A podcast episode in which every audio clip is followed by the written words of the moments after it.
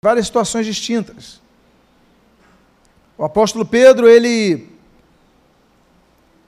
ele é um homem que pouco antes dissera ao Senhor Jesus: Olha, ninguém vai te trair, ninguém vai te tocar, ninguém vai. O Senhor Jesus chega a repreender o apóstolo Pedro. Ele falou, mas eu não vou te negar jamais. Ele falou: Olha, antes que o galo cante, você vai ter me negado três vezes. Ele se recusa a aceitar isso. Mas naquele dia tão intenso da traição, daquele julgamento ilegal do Senhor Jesus, quando o galo canta, Pedro percebe que a profecia se cumprira. Eu fico imaginando Pedro olhando para Cristo, Cristo olhando para Pedro, e naquele silêncio, dada a distância, quanto de culpa Pedro carregara.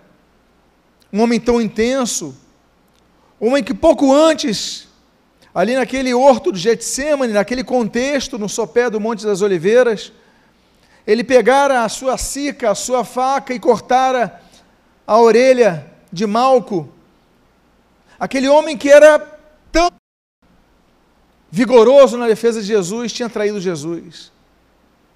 Aquele homem que falara tanto de Jesus não estava na cruz, junto à cruz de Cristo. Ao invés de Pedro, que estava escondido, estavam três mulheres. Estava o jovem João, mas Pedro não estava. O Senhor Jesus, antes de ser assunto aos céus, ali no Monte das Oliveiras, a caminho de Betânia, o Senhor Jesus ele dá uma instrução aos seus discípulos. Ele diz: Olha, aguardem até que desça sobre vós o Espírito Santo. Então, sereis minhas testemunhas em Jerusalém, na Judéia, Samaria e confins da terra. Faltava a Pedro o Espírito Santo, a convicção que o Espírito Santo traz. E isso no capítulo 1, versículo 8, quando nós vamos para o capítulo 2. A igreja é reunida numa pequena sala, uma sala de janta, daí o nome cenáculo, local da cena, da ceia.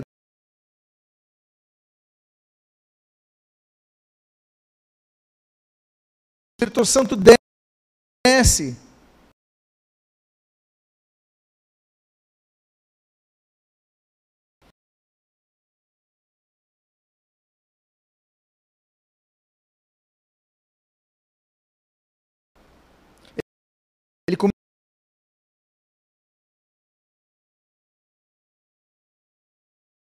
muita intensidade, é homem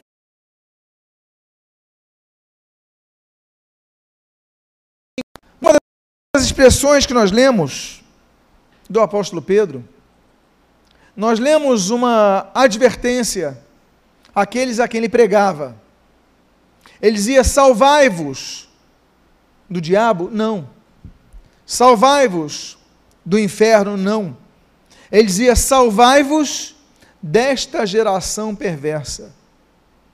Porque aquilo que o apóstolo Paulo diz em 1 Coríntios capítulo 15, que as más conversações corrompem os bons costumes, o local onde nós estamos inseridos, ou nós influenciamos esse local com a luz que emana de nós, ou nós acabamos sendo influenciados por eles.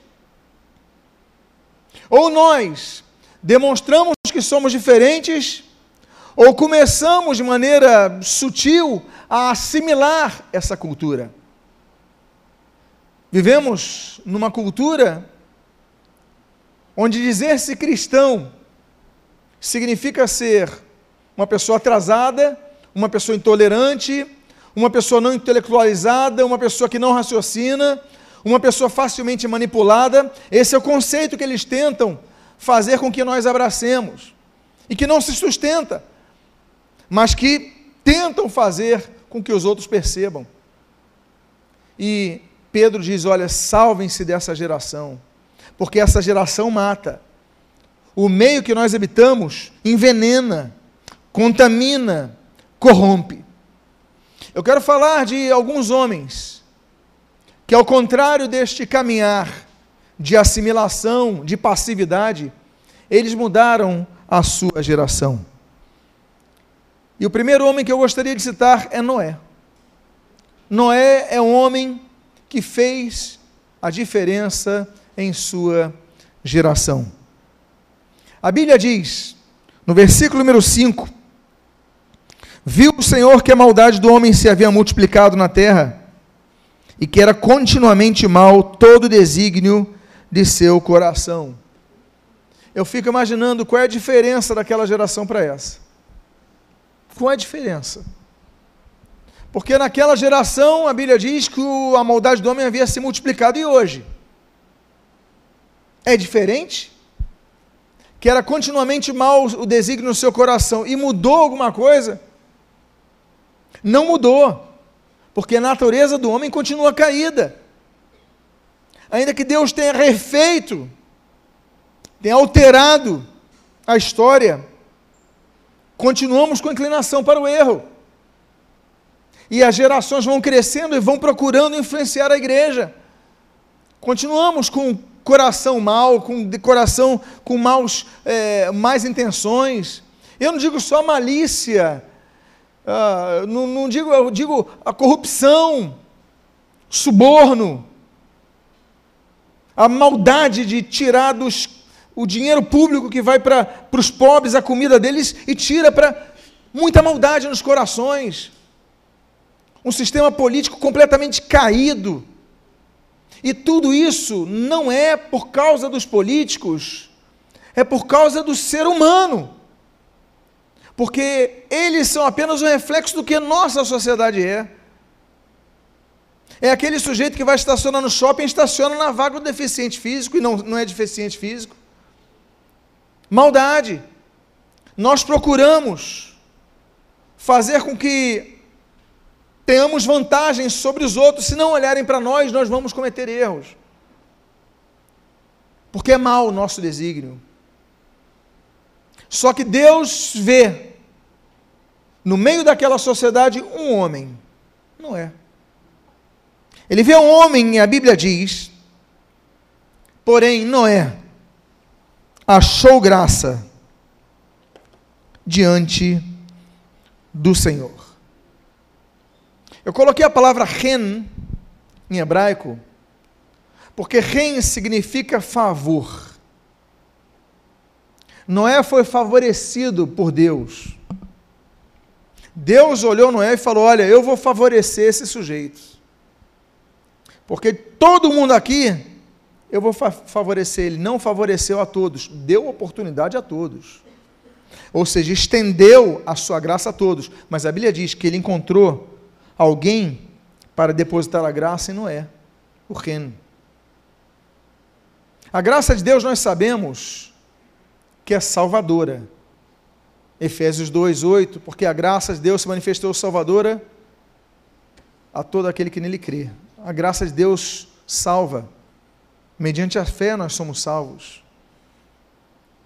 Agora, a graça de Deus, a Bíblia diz, em Atos dos Apóstolos, capítulo 13, que nós devemos perseverar na graça. Por que, que a Bíblia diz isso? que nós devemos perseverar na graça, porque nem todos perseveram na graça. É por isso que em Gálatas, capítulo número 5, a Bíblia diz que nós podemos decair da graça. Decair é o que? É cair da graça, é per perder a graça, é per perder o favorecimento de Deus. Ao longo da própria história bíblica, nós vemos tantas pessoas que foram alcançados pela graça de Deus e perderam, decaíram. E nós vamos agarrando a conceitos, a teologias, e vamos descansando nisso? Não.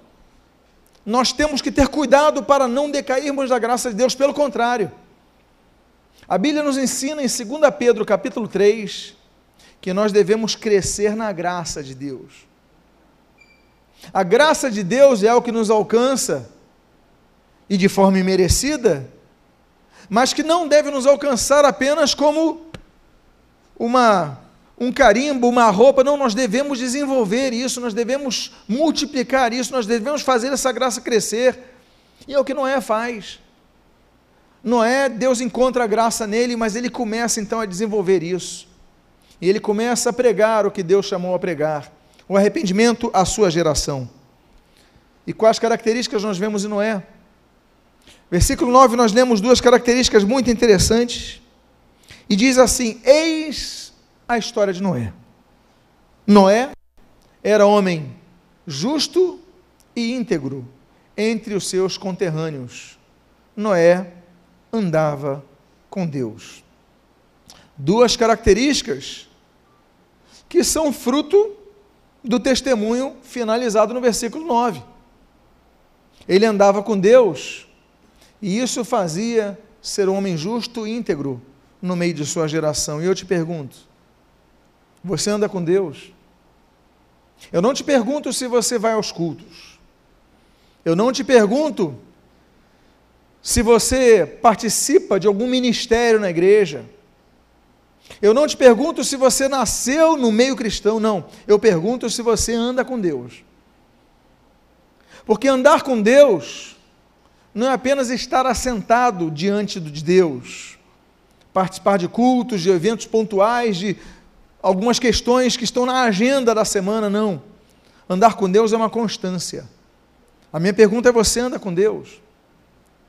Porque uma das características de quem anda com Deus é que nós começamos a fazer diferença no meio onde nós estamos.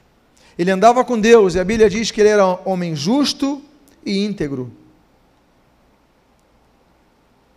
Ser justo, agir com justiça e agir com integridade são duas coisas diferentes. Porque uma pessoa pode agir com justiça diante de alguém, mas sem ter um coração íntegro. A, integ a integridade, a transparência do coração, a verdade vivida, é algo que nasce, tem que, tem que nascer em nós. A palavra sincero e a integridade aponta a sinceridade de um coração. Ela tem uma origem latina muito interessante. Porque antigamente as pessoas no Império Romano, eles quando compravam a mesa, eles diziam, mas essa madeira é sincera? Por quê? Porque as pessoas que vendiam a madeira, elas faziam a madeira reta, mas a madeira tinha muitos nós, tinha muitos rachões, muitas rachaduras, eles colocavam cera. E eles preenchiam a madeira com cera, e aquela madeira ficava brilhosa, retinha, a pessoa passava a mão, estava lisa. E a pessoa perguntava, mas essa madeira, essa mesa é sem cera, sinecera? Porque se ela é sinecera, se ela é sincera, o que eu estou vendo é realidade. Agora, se ela tem cera cobrindo os buracos e alisando-a, eu vou estar comprando uma tábua cheia de rachaduras e não estou vendo, ou seja, algo insincero, não sincero. Então eu quero uma madeira sincera, sincera. Daí vem a palavra sinceridade, que o que você vê é o que realmente é. Esse homem era um homem sincero diante de Deus. Às vezes nós não somos sinceros diante de Deus. Às vezes nós estamos com raiva. Estamos com raiva de pessoas. Às vezes você chega num local, está com a, a bandeja do seu lanche, alguém pisa no seu pé e você fala: hum, abençoado. Você não está sendo sincero. E nas nossas orações acontece o mesmo.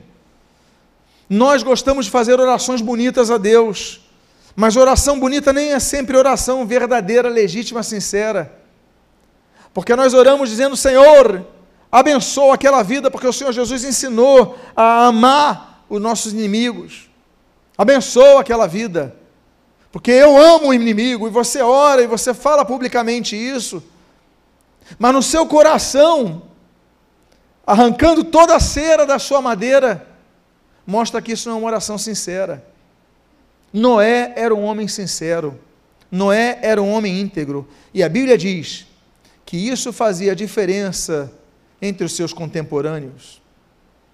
A Bíblia diz em 2 Pedro, capítulo número 2, versículo 5, outro texto sobre Noé. A Bíblia diz: Porque Deus não poupou o mundo antigo, mas preservou Noé. O que é que diz ali? Pregador da justiça. E mais sete pessoas, quando fez vir o dilúvio sobre o mundo dos ímpios. A pregação não é confinada apenas a um púlpito. A quem num púlpito está com um microfone. A Bíblia diz, em Romanos 10, quão formosos são os pés daqueles que anunciam boas coisas. Nós, todos, devemos anunciar o Evangelho. A Bíblia diz no próprio Romanos capítulo 10: Pois a fé vem pelo ouvir, e ouvir pela pregação da palavra de Cristo. Não é no púlpito que nós pregamos, é na nossa vida diária que nós pregamos, é no dia a dia que nós pregamos. O apóstolo Paulo, ele pregava nas sinagogas aos sábados, porque a sinagoga abria para leitura no Shabat. E Paulo, como era instruído por Gamaliel, que foi neto do grande rabino Iléu, da escola de Iléu contra a escola de Chamai, então Paulo ele tinha acesso, ele tinha moral para chegar e pregar. Ele aproveitava e nas sinagogas pregava a Cristo. Mas ele não pregava só sábados. Tanto é que em 1 Coríntios capítulo 9 ele diz: Olha, ai de mim se não pregar o Evangelho. Ele pregava em toda oportunidade. É homem que se agarrava nas oportunidades. Mas por que, que ele pregava assim? É o que ele escreve em Gálatas capítulo 3: que o pregador deve pregar com fé é o que ele escreve na primeira carta que ele envia a Timóteo, capítulo 4, que nós temos que pegar, pegar integralmente a palavra de Deus, o ensino bíblico. Pregar é anunciar a palavra nas oportunidades que nós temos. Tanto é que a Bíblia diz, olha, prega, insta a tempo e a fora de tempo, são as oportunidades. Às vezes, no meio do teu trabalho, pode surgir uma oportunidade de você pregar às vezes no meio dos estudos, às vezes numa crise familiar, de, com amigos, surge uma oportunidade e você fala de Cristo, você fala do Evangelho. A Bíblia diz que Deus não poupou o mundo, mas preservou Noé, e ele diz a característica desse homem, pregador da justiça. Ele aproveitava e pregava, e junto a ele Deus salva a sua família. Por quê? Porque era um homem justo, era um homem íntegro, Deus achou graça nele era um homem que era o pregador da justiça. Noé foi um grande homem e que fez a diferença em sua geração. Aí, quando vamos ao capítulo dos heróis da fé, que é Hebreus, capítulo número 11, versículo número 7, nós lemos o seguinte: Pela fé, Noé, divinamente instruído acerca dos, de acontecimentos que ainda não se viam, e sendo que? Temente a Deus aparelhou uma arca para a salvação de sua casa, pela qual condenou o mundo e se tornou herdeiro da justiça que vem pela fé. Temor ao Senhor. Temor ao Senhor. Meus amados irmãos, Eclesiastes diz que temer a Deus é essencial. Salmo capítulo número 111 mostra um dos textos que diz que o temor ao Senhor é o princípio da sabedoria. Josué mostra que nós devemos servir ao Senhor com temor. Temor, a reverência. Um dos últimos hinos cantados que a Bíblia registra ainda não foi entoado. Porque o livro de Apocalipse é um livro que trata de várias épocas da história, da passada, da presente e da futura. E no capítulo 15 nós temos uma canção muito interessante que fala que essa canção vai ser entoada por aqueles que vierem da grande tribulação que ainda não aconteceu. A igreja vai ser arrebatada, começará o período da tribulação, três anos e meio de uma falsa paz administrada pelo anticristo. Daniel capítulo 9 mostra que o anticristo chega e ali rompe a aliança com Israel, três anos e meio de grande de grande dificuldade em toda a terra, grande perseguição a Israel. Mas o fato é que Apocalipse 15 a Bíblia diz que tem um canto dos remidos que vem da grande tribulação, ou seja, daqueles que ainda que durante a tribulação eles vão ser salvos. E o mais interessante nesse cântico, e se você é músico ou compositor, é a autoria. Porque a Bíblia diz que esse cântico é composto por Moisés e pelo Cordeiro. Ora, o Cordeiro é Cristo, Jesus. Moisés representa a antiga aliança, Jesus a nova aliança. Moisés representa a lei mosaica, Jesus representa a graça que nos liberta da lei. Há uma composição de dois autores. O Moisés, que já tinha falecido, mas compõe na glória, com o Senhor Jesus. Jesus é compositor de música. E esse cântico, que é, que é entoado pelos que vêm da grande tribulação, diz assim: Quem não te temerá? Quem não glorificará o teu nome? Pois só tu és santo. Se nós vemos a falta de temor na proto-história humana com aquela Satanás, como diz Ezequiel 28, Isaías 14, eu subirei o meu, meu, o meu trono acima do trono de Deus, acima das estrelas do céu. Ele queria a glória, faltou humildade, sobrou soberba, faltou temor. E desde o início, a falta de temor é o que nos faz cair. Porque, como a Bíblia diz, quando Paulo escreve a Timóteo no capítulo 2, ele mostra que a santidade tem que ser pautada no temor. Porque se você não teme a Deus, você cai, você falha, você erra. Mas por temer a Deus, você se segura, você aprende a dizer não. E esse homem, a Bíblia diz, sendo temente a Deus, aparelhou marca para a salvação de sua casa. É um homem que tinha temor a Deus. Uma coisa que nós não podemos, por isso que diz que é o princípio da sabedoria.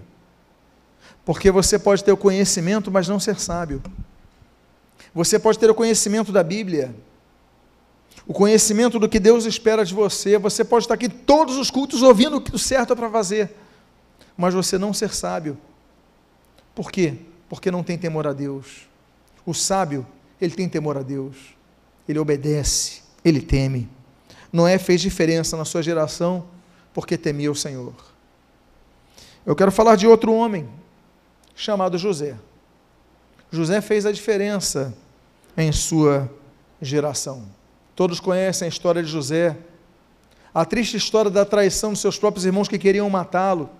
Ele acaba sendo vendido, mas vendido como escravo. E depois de tudo aquilo, vai como escravo e Deus o honra, ele administra a casa de Potifar, o seu senhor. É acusado injustamente, é preso novamente. E aí tantos anos se passam, mas Deus finalmente restaura a sua sorte, o coloca num ponto tão grande, e aí nós chegamos nesse capítulo 41. E no versículo 38, o homem mais poderoso do antigo Egito, ele diz o seguinte: E disse Faraó aos seus servos: Acharíamos um homem como este, em que haja o Espírito de Deus? Espera aí, mas Faraó não era politeísta? Só tivemos um faraó monoteísta. Todos foram politeístas. E ele fala: acharíamos um homem como este, em que haja o Espírito de Deus? E ele continua dizendo: depois disse Faraó a José: Pois que Deus te fez saber tudo isto, ninguém há tão entendido e sábio como tu. Tu estarás sobre a minha casa, e por tua boca se governará todo o meu povo somente no trono eu serei maior que tu. Deus o honra. Mas olha só de onde vem a honra. Vem a honra de um homem sensível à voz de Deus. Deus fala, traz revelações, ele revela. Mas não é só isso. Porque o texto diz ali, entendido e sábio. No hebraico, sábio, tudo bem, é isso aí. Mas entendido, tem, a palavra em hebraico é biin. Biin significa entendido, mas significa que tem discernimento. Bin, discernir. A Bíblia diz então, olha, ninguém há tão que tenha tanto discernimento e seja tão sábio como você, José. Por isso, eu vou colocar para você governar a minha casa. Eu vou te colocar segunda vez com alto, é, um homem com grande poder, coloca ele para governar a casa.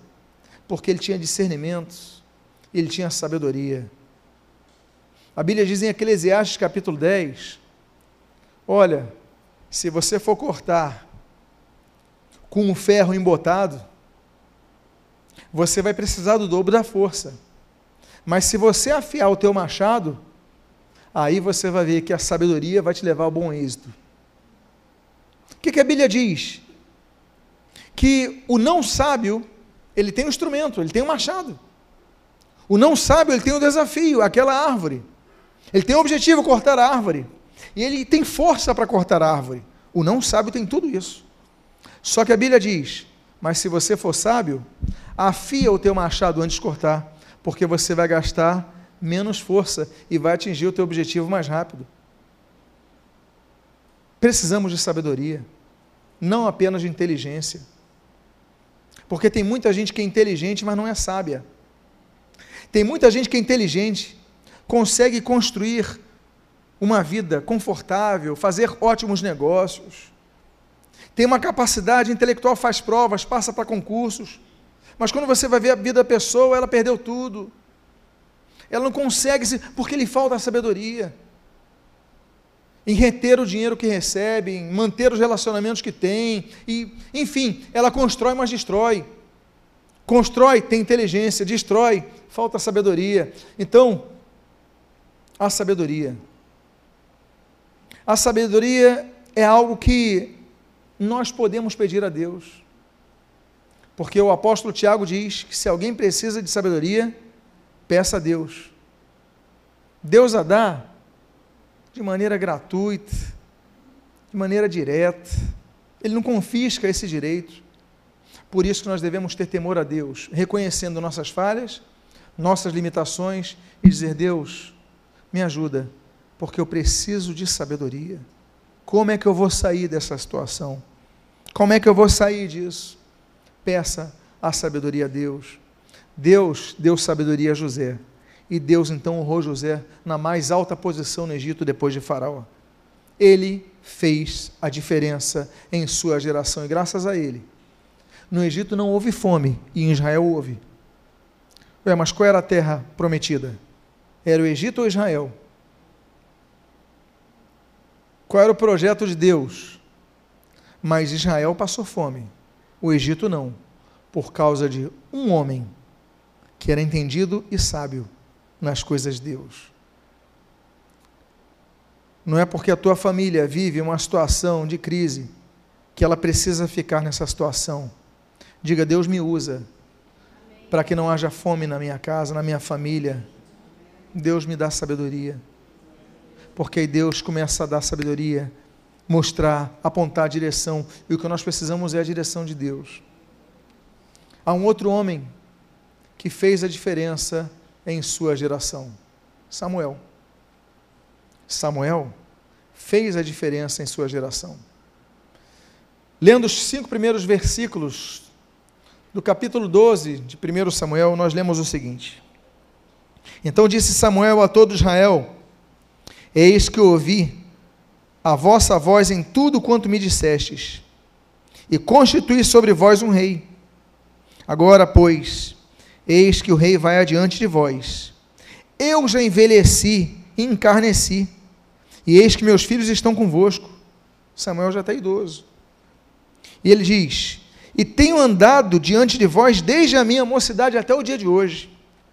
Eis-me aqui Testificai contra mim perante o Senhor e perante o seu ungido, a quem o boi tomei, a quem o jumento tomei, a quem defraudei, a quem tenho oprimido, a quem de cuja mão tenho recebido suborno, e com ele encobri os meus olhos, e vou-lo restituirei.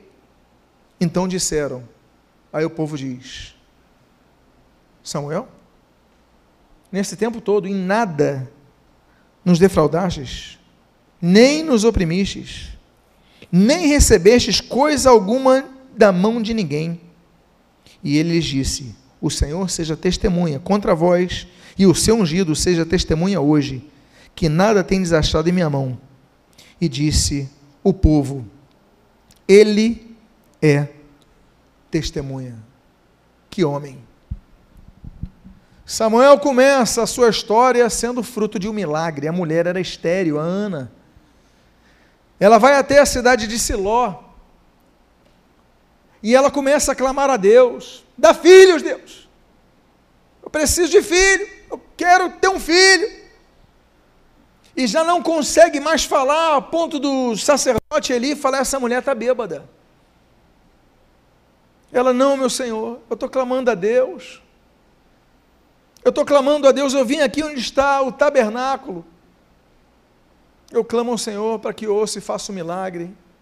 E aí o sacerdote ali, ó, vai-te em paz.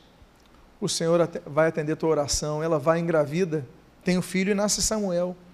Só que ela prometeu que se nascesse o Samuel, ela daria ao Senhor para o serviço nele. E ela cumpre. Desmamando Samuel, o leva a Siló, onde a arca ficou por 369 anos. E ali deixa Samuel. Samuel cresce junto a Eli. Samuel desenvolve o seu ministério.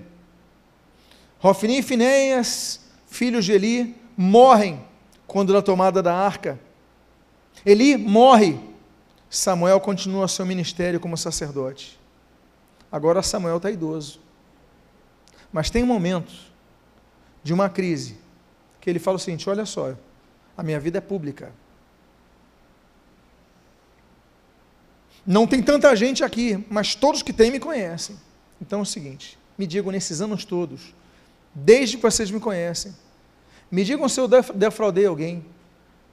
Alguém aqui me disse se me pagou suborno. Alguém aqui me disse se eu fiz alguma coisa errada. Fala, fala, que o Senhor seja testemunha. Se eu fiz alguma coisa errada, me digam. E diz a Bíblia que o povo se juntou e falou: não, a gente não tem nada o que dizer contra o Senhor. Samuel é um homem que se mantém na integridade por toda a sua vida. Ele não precisou, abre aspas, ir para o mundo para conhecer o mundo. Ele se manteve fiel ao Senhor. A Bíblia diz sobre imitar, imitarmos bons exemplos. Por exemplo, Três vezes o apóstolo Paulo vai escrever sobre, duas vezes, e o autor de Hebreus. Capítulo 5 de Efésios, versículo 1, a Bíblia diz: Sede imitadores de Deus. Devemos imitar a Deus. Aí você fala, ok, é impossível, mas é o referencial. O autor aos Hebreus, no capítulo 6, versículo 12, diz o seguinte: Sede imitadores daqueles que, pela fé e longanimidade, herdam as promessas. Aí o autor dos Hebreus diz o seguinte: olha, você então imita aqueles que têm fé e são longânimos. E aí eles herdam as promessas de Deus. Opa, então já devo olhar para pessoas que estão próximas a mim. Mas no 1 Coríntios, 1 Coríntios, capítulo 11, versículo 1, Paulo chega e fala o seguinte: sede meus imitadores, assim como eu sou de Cristo. Olha a responsabilidade. Será que você, será que eu, será que cada um de nós mandaria uma mensagem de texto, um WhatsApp, um e-mail, dizendo o seguinte: olha, me imitem, assim como imita Cristo? Será que você teria essa moral e essa segurança de dizer isso? Porque Samuel foi o que, foi o que Samuel fez. Por que, que ele fez isso? Porque era um homem que se desviava do mal. Ele tinha suas paixões? Tinha. Ele era carne e osso, não era um robô. Ele sentia raiva, o Senhor Jesus sentiu raiva. Não foi isso que ele fez ali no templo, quando derrubou aquelas situações todas, mas ainda assim não pecou.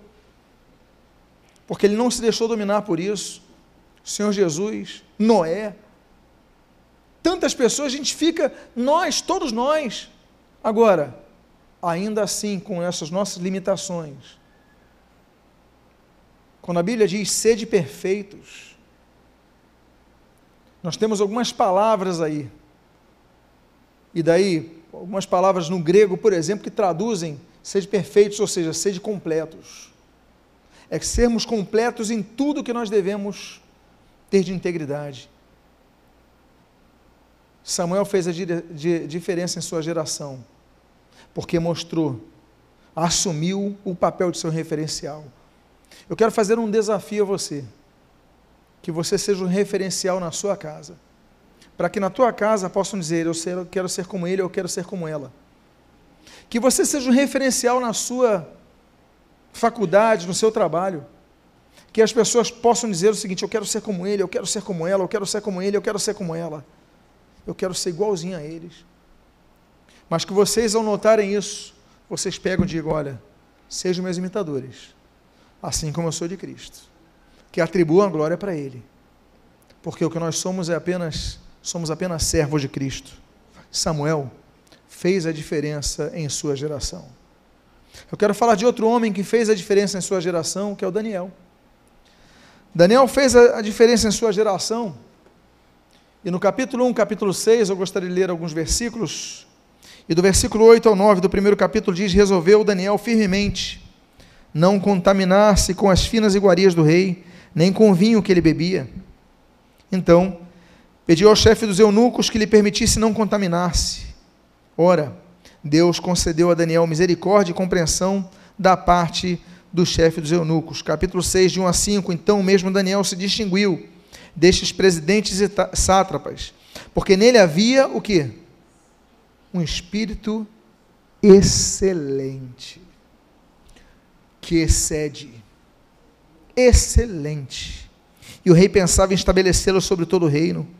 Então, então os presidentes e os sátrapas procuravam ocasião para acusar a Daniel a respeito do reino, mas não puderam achá-la. Eles procuraram, vão procurar um erro nesse homem. E a Bíblia diz: não conseguiram achar. Nem culpa alguma, diz o texto. Por quê? Olha o que diz ali. Porque ele era fiel. E que mais que a Bíblia diz? E não se achava nele erro nem culpa. E o texto diz: Disseram, pois, estes homens: Nunca acharemos ocasião alguma para acusar este Daniel, se não procurarmos contra ele na lei do seu Deus. Daniel era uma pessoa excelente. Nós devemos ser pessoas boas? Não. Nós devemos ser pessoas ótimas? Não. Nós devemos ser pessoas excelentes. Porque o nosso espírito tem que ser excelente. A Bíblia diz que o louvor tem que ter excelência, Salmo 150. A Bíblia fala de excelência que tem que haver na casa de Deus. A Bíblia diz que aquele que ensina deve esmerar, esmerar-se no fazê-lo. Romanos 12, 7. Porque devemos ensinar com excelência o que lemos em Tito capítulo 2. A Bíblia diz que o manuseio da Bíblia tem que ser feito com excelência. É o que Paulo escreve. A Bíblia diz que o nosso espírito tem que ser excelente. A Bíblia diz em Romanos 12 que a nossa mentalidade tem que ser excelente. A Bíblia diz em Filipenses, capítulo de número 4, que a nossa forma de pensar tem que ser excelente. Então não podemos nos conformar com o que é bom. Não podemos descansar nisso. Se somos bons, estamos no caminho bom, mas devemos ser ainda melhores. Ser melhores em todas as áreas da nossa vida. Esse homem, a Bíblia diz que procurar algum erro nele, não achavam. Alguma coisa, coisa que ele fosse culpado, não achavam. Por quê? A Bíblia diz: porque Daniel tinha um espírito excelente. Daniel foi um homem que mudou a sua geração. Há um outro homem que fez a diferença em sua geração. O nome dele? Enoque. Enoque era o homem que fez a diferença em sua, sua geração. A Bíblia diz na galeria dos heróis da fé, de Hebreus, capítulo número 11, no versículo 5 e 6, o seguinte: Pela fé, Enoque foi trasladado para não ver a morte. Não foi achado, porque Deus o trasladara. Pois, agora vamos antes da traslação. Pois antes da sua trasladação, obteve testemunho de haver agradado a Deus. Como? Olha o que a Bíblia diz. Sem fé? É impossível agradar a Deus. Porquanto é necessário que aquele que se aproxima de Deus creia que Ele existe e que se torna galardoador dos que o buscam. muitos buscavam a Deus na época de Enoque. Mas daquela geração, só Enoque tinha fé. Muitos buscavam a Deus, talvez indo aos cultos, fazendo os holocaustos, seus holocaustos, fazendo sacrifícios, fazendo os seus altares ao Senhor, tendo uma rotina religiosa, tendo seus códigos de ética, tendo seus preceitos, não estou servindo a Deus porque eu guardo um dia na semana para Ele. Não, eu estou seguindo a Deus porque eu não me contamino, não sou subornado, não isso, não aquilo, então estou servindo a Deus. Mas Enoque tinha diferença, porque Enoque buscava Deus com fé. É interessante que no Antigo Testamento, a gente só lê a palavra fé num texto, em Abacuque 2,4. Todos os outros textos, se não me engano, 230, estão no Novo Testamento, só tem um no Antigo Testamento. Mas a Bíblia, quando aponta a galeria dos heróis da fé, mostra personagens do Antigo Testamento. Porque a fé sempre existiu. A fé é aquela certeza, aquela convicção plena. Porque ele buscava a Deus com fé. Como é que nós buscamos a Deus? Como é que nós temos vindo ao culto? Apenas por um costume de domingos estarmos nos cultos? Apenas para cumprir uma escala? Apenas por uma obrigação social, um desejo de ver os amigos?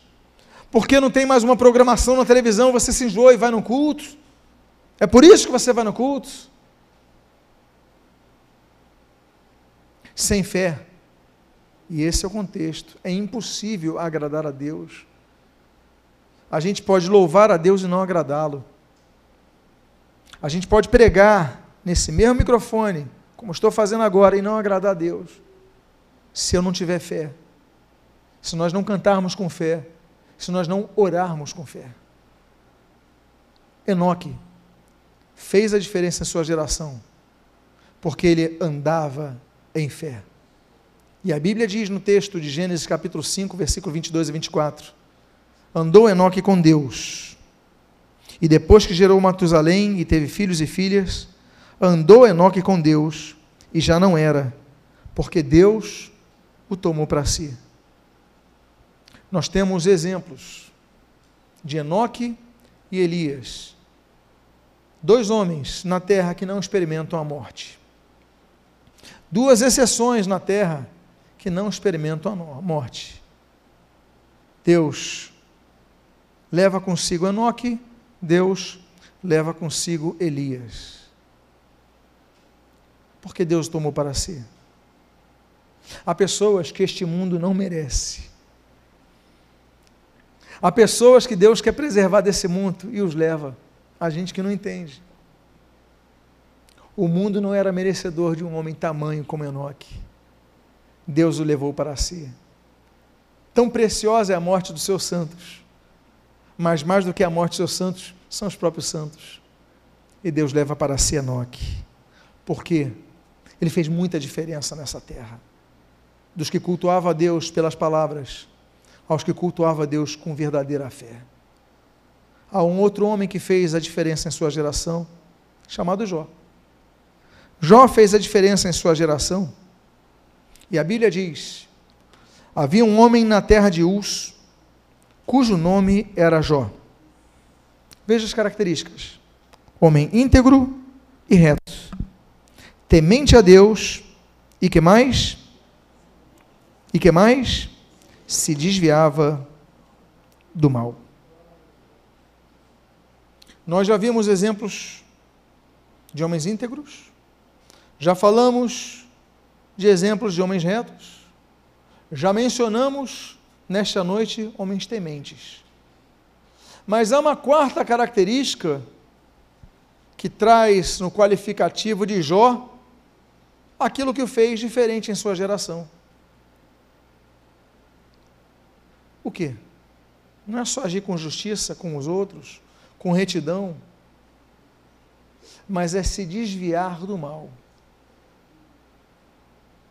Porque o caminho do cristão não é reto, não é uma linha reta. O Senhor Jesus falou: olha, é tortuoso. E o mal está em todo lugar nos cercando. Em todo momento vão aparecer situações. Mas quando Jó via o mal se aproximando, ele se desviava do mal. Como nos desviamos do mal? Várias formas. Uma delas, temer a Deus. Outra delas, por exemplo, Salmo 119, versículo 11: Guardo no meu coração a tua palavra para não pecar contra ti. É toda hora se lembrar da palavra de Deus, por isso que nós temos que ouvir sempre a palavra de Deus, ler sempre a palavra de Deus, porque ela é manancial, é direção, é lâmpada, é luz, é bússola para a nossa vida. É procurar viver uma vida santa. É ter uma vida de orar sem cessar, como diz 1 Tessalonicenses capítulo 5. É o que a Bíblia fala naquele, naquela abertura do maior, o maior inário do mundo, que é o livro de Salmos. Bem-aventurados. Aquele que o quê? Que não anda no conselho dos ímpios. Não se detém no caminho dos pecadores. E nem se assenta na roda dos escarnecedores. Esse é bem-aventurado. Ou seja, está na boa aventura, está no bom caminho, bem-aventurado. Ele está no caminho correto. Ele não anda. Andar com pecadores, é impossível nós não andarmos com pecadores. O Senhor Jesus andava com pecadores, ele comia na casa de pecadores. Mas esse andar não significa estar ao lado fisicamente. Esse andar significa compartilhar, concordar, aceitar, anuir, e de alguma forma, naturalmente, pelo contato, como diz 1 Coríntios capítulo 15, você ser corrompido, você ser, você ser influenciado pelo mal. Porque eu volto a dizer, o cristão, ou ele vai fazer a diferença, ou ele pode começar um processo de assimilação de uma vida de pecado. Jó ele teve um diferencial em toda a terra. E a Bíblia diz que ele era íntegro, que ele era reto, que era temente, mas a Bíblia diz que a característica dele se desviava do mal. O mal está chegando, opa, eu vou me desviar. Eu já contei essa história várias vezes, mas se me permitem, eu vou contar hoje sobre o, o charreteiro, o condutor da carruagem da rainha da Inglaterra. Ele morreu. Um homem de confiança, um homem que dirigia aquela carruagem por tantos anos para a rainha. Ele morreu. Então o parlamento, naquela época não havia carros, não havia automóveis, o parlamento se reúne e fala o seguinte: bom, vamos reunir aqui, em todo o Reino Unido, vamos escolher os três melhores condutores de carruagem para que um possa ser exclusivo à rainha. E aí começam os contatos nas várias regiões, e, enfim. Chega-se à conclusão dos três melhores condutores de carruagem de todo o Reino Unido. Agora o parlamento vai entrevistar. Chama o primeiro. Ele diz o seguinte: olha, a rainha gosta de descansar na Escócia, na casa dela nas montanhas, só que há um trecho ali que é um trecho muito estreito para a carruagem passar. É muito íngreme, é muito perigoso. E eles perguntam ao primeiro condutor, candidato a condutor. Eles dizem: a qual distância do precipício você garante a segurança de nossa rainha? Aquele homem começa a fazer seus cálculos, quanto a distância, velocidade, vento, capacidade, cavalos, tamanho do cavalo, tamanho do cavalo. Ele faz suas contas, ele tem experiência, não era qualquer um que seria ali escolhido. Ele fala: Olha, eu garanto a segurança da rainha, eu garanto a, a 10 centímetros do precipício. Eles, uau! Numa curva? Numa curva. A 10 centímetros do precipício eu garanto a integridade da nossa rainha. Muito bem, muito obrigado. Chama o próximo. Entra o próximo. Faz a mesma pergunta, ele faz seus cálculos e tal. Ele fala: Olha, conheço aquela região. Eu tenho experiência, já passei por ali algumas vezes. Eu garanto a segurança da rainha com um centímetro do precipício. A pessoa, uau, um centímetro, impressionante, eu conheço, eu já estive lá com chuva, com vendaval, com um centímetro, eu garanto a integridade de nossa rainha. Poxa, muito obrigado, obrigado. Aí chama o terceiro e último candidato, e ele chega, e eles fazem a mesma pergunta, e ele fala o seguinte: olha, eu garanto a segurança da rainha com 50 centímetros, dependendo do tempo, um metro de distância. Alguns falam, poxa, mas esse daí é muito inseguro. Esse daí não sabe guiar tão bem a carruagem. Mas o parlamento decide, é ele que nós queremos. E contrato esse homem que só garante a segurança da rainha a 50 centímetros. Por quê? Porque ele não se arrisca. Ele não corre o risco de, por causa da sua vaidade, andar um centímetro do precipício. O cristão muitas vezes ele cai, porque ele se permite a aproximação a um centímetro do precipício. O precipício está diante de todos nós. O precipício Muitas vezes, a um centímetro, nós falamos, eu garanto minha segurança. É o caso daquela pessoa que, por exemplo, um alcoólatra. E o alcoólatra, uma vez alcoólatra, segundo o dizem os alcoólatras anônimos, sempre é um alcoólatra. Aí vai ter uma festa da empresa. Uma festa permeada a álcool. Ele sabe disso. E ele vai na festa. E ali ele vai ser, pelo cheiro, pelo odor, vai ser muito tentado. Ele continua na festa ele fica até o final da festa. O que, que vai acontecer? Tudo aquilo vai ser atiçado nele. Tudo aquilo vai vir na sua memória, no seu desejo, porque ele se aproximou demais. E daqui a pouco ele está voltando ao seu vício. Por quê? Porque ele se garantia um centímetro do precipício. Desviar-se do mal significa eu não vou permitir chegar a um centímetro ou a dez centímetros eu vou manter uma distância a maior possível desse precipício. Eu lembro de uma pessoa que atendia em gabinete, por exemplo, e numa troca de e-mails, ainda não havia WhatsApp, não havia mensagens rápidas.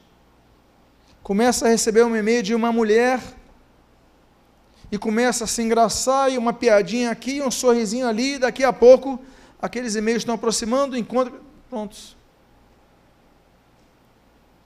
O que eu falei para ele foi o seguinte: olha, sabe qual foi o problema? Foi que você foi educado demais. Tem hora que você tem que ser que nem José. A mulher está lá, tira a roupa do José. Gênesis, conta o contexto. 39. Ele está ali. O que, que ele faz? Ele foge. Ele foi mal educado ele não cumpriu. Às vezes é um e-mailzinho que a resposta tem que ser mais dura. Tem que ser, às vezes, nem resposta. Tem que ser, olha, só pessoalmente. Não dá margem. Não chega próximo demais. Porque a rainha da Inglaterra pode cair com a carruagem e você vai junto. Jó fez a diferença. Por quê? Porque se desviava do mal. E eu concluo dizendo: nós temos que fazer diferença nesta geração. A Bíblia diz em Filipenses capítulo 2, texto com o qual eu encerro, nos versículos 14 e 15, o seguinte: Fazei tudo sem murmurações, nem contendas, para que vos torneis irrepreensíveis. E olha aquela palavrinha do sem cera, lembra?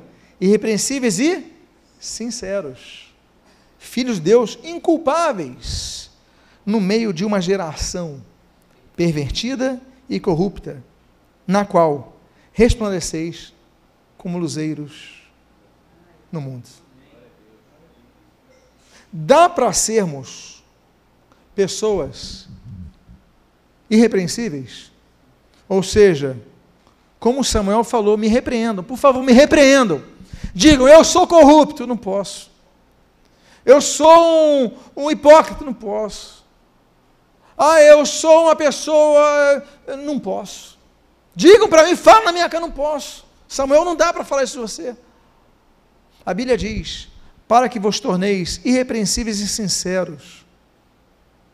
Mas o que é interessante, que essa santificação é de ação externa, porque ele diz: fazei tudo sem murmuração nem contenda.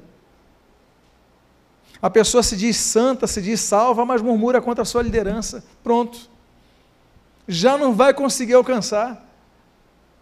A pessoa se diz crente, está na igreja, faz as coisas contendendo, gera contendas, pronto, não vai ser irrepreensível. Mas aquele que se administra internamente, se administra externamente, olha, vocês podem se tornar irrepreensíveis e sinceros, e inculpáveis no meio de uma geração pervertida e corrupta. Meu Deus, é a nossa geração, meus amados irmãos. Estou falando de uma carta que Paulo escreve no primeiro século. Mas parece que é o retrato de hoje, uma geração pervertida e corrupta. Nós lemos jornais, nós vemos televisão, e nós falamos: meu Deus, a gente não é desse mundo. A gente se sente às vezes totalmente, como o apóstolo Paulo diz, peregrinos estrangeiros numa terra estranha. Mas a Bíblia diz: no meio dessa geração, nós não vamos ter culpa, nós vamos ser irrepreensíveis e ainda mais, vamos resplandecer como luzeiros do mundo. Vocês lembram o que Jesus falou? Vós sois, me ajudem, a luz do mundo. Refletimos a luz da glória de Deus. Porque o próprio Cristo diz que Ele é a luz do mundo. Nós somos os luzeiros que devem resplandecer. Você tem resplandecido no seu trabalho? Você tem resplandecido na sua faculdade, no seu colégio? Você, então, aqui, fechando com o tema de hoje, você tem feito a diferença nessa geração? Eu quero fazer um convite a você nessa noite, ou a você que ouve essa mensagem pela internet. Que você se dispõe a partir de hoje fazer parte da geração que muda a geração, de uma nova geração, uma geração eleita, uma geração de sacerdotes, uma geração irrepreensível, uma geração iluminada, uma geração incorruptível, uma geração santa. Você está disposto a isso? eu te convido a você a fazer, ficar de pé e fazer uma oração comigo. Eu quero orar por sua vida nesta noite. Eu convido a que você feche seus olhos. E você que reconhece que tem tido alguma dificuldade, mas ainda assim, quer dizer, Deus, eu vim para ouvir a tua voz, eu a ouvi. O teu espírito falou ao meu espírito. A tua palavra me trouxe direção. E eu faço, Deus, com a minha ação, com a minha atitude, a declaração. Me perdoa, Pai. Se você é uma dessas pessoas, coloque a mão no seu coração agora.